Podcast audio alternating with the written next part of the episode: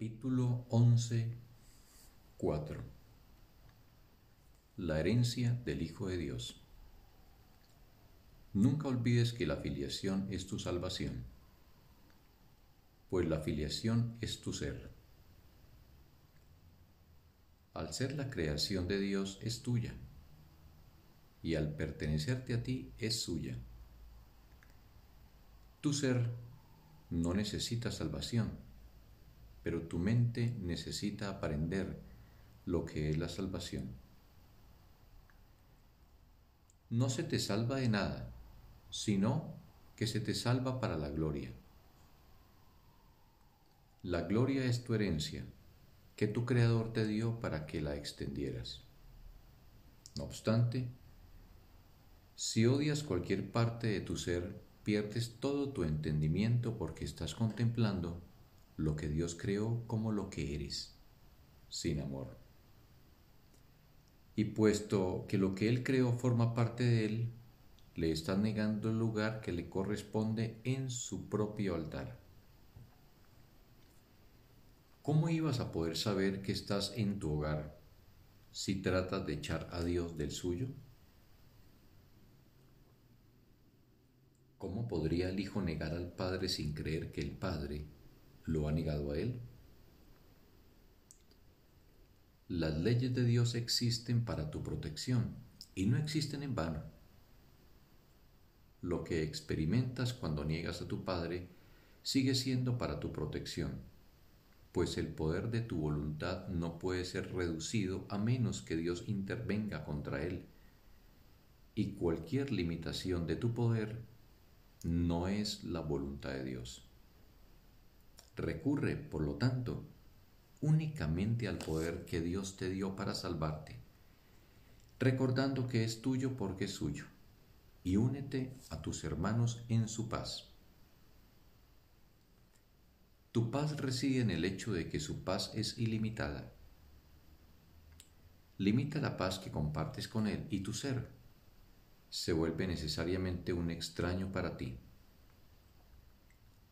Todo altar a Dios forma parte de ti porque la luz que Él creó es una con Él. ¿Le negarías a un hermano la luz que posees? No lo harías si te dieses cuenta de que con ello solo podrías nublar tu propia mente. En la medida en que lo traes de regreso, regresas también tú. Esa es la ley de Dios para la protección de la plenitud de su Hijo. Solo tú puedes privarte a ti mismo de algo. No resistas este hecho, pues en verdad, pues es en verdad el comienzo de la iluminación.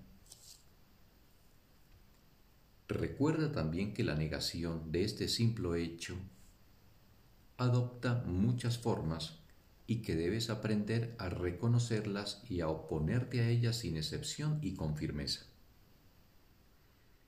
Este es un paso crucial en el proceso de redespertar.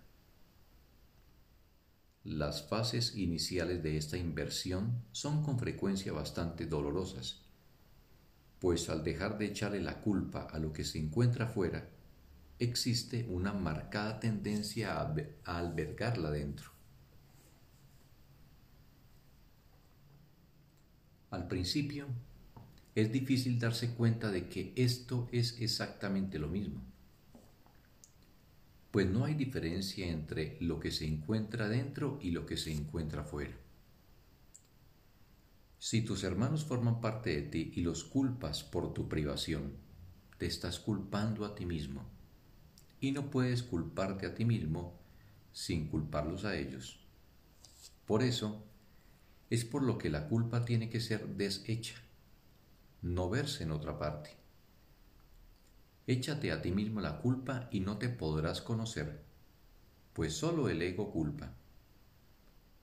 Culparse uno a sí mismo es por lo tanto identificarse con el ego, y es una de sus defensas tal como culpar a los demás lo es. No puedes llegar a estar en presencia de Dios si atacas a su Hijo. Cuando su Hijo alce su voz en alabanza de su Creador, oirá la voz que habla por su Padre. Mas el Creador no puede ser alabado sin su Hijo, pues ambos comparten la gloria y a ambos se les glorifica juntos.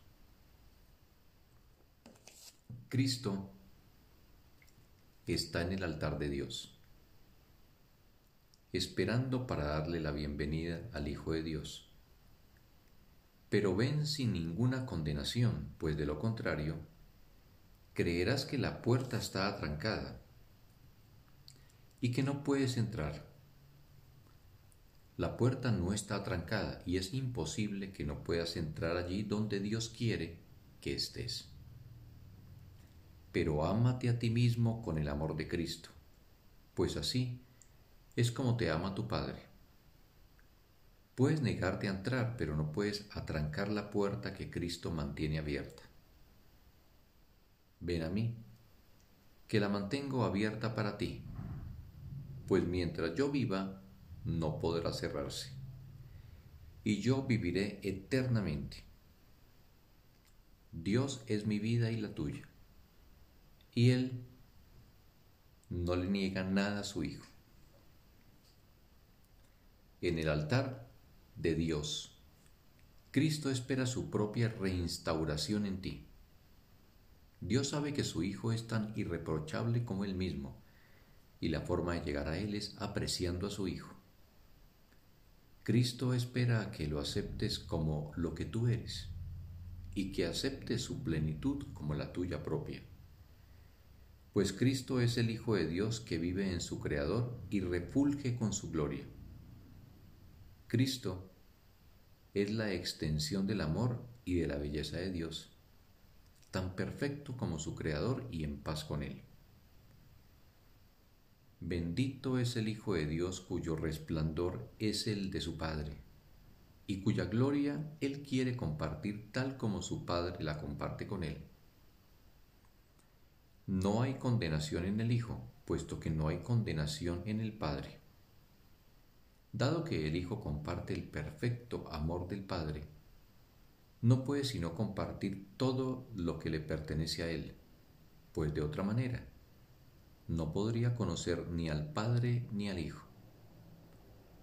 Que la paz sea contigo, que descansas en Dios, y en quien toda la filiación descansa. Fin del texto. Un bendito día para todos.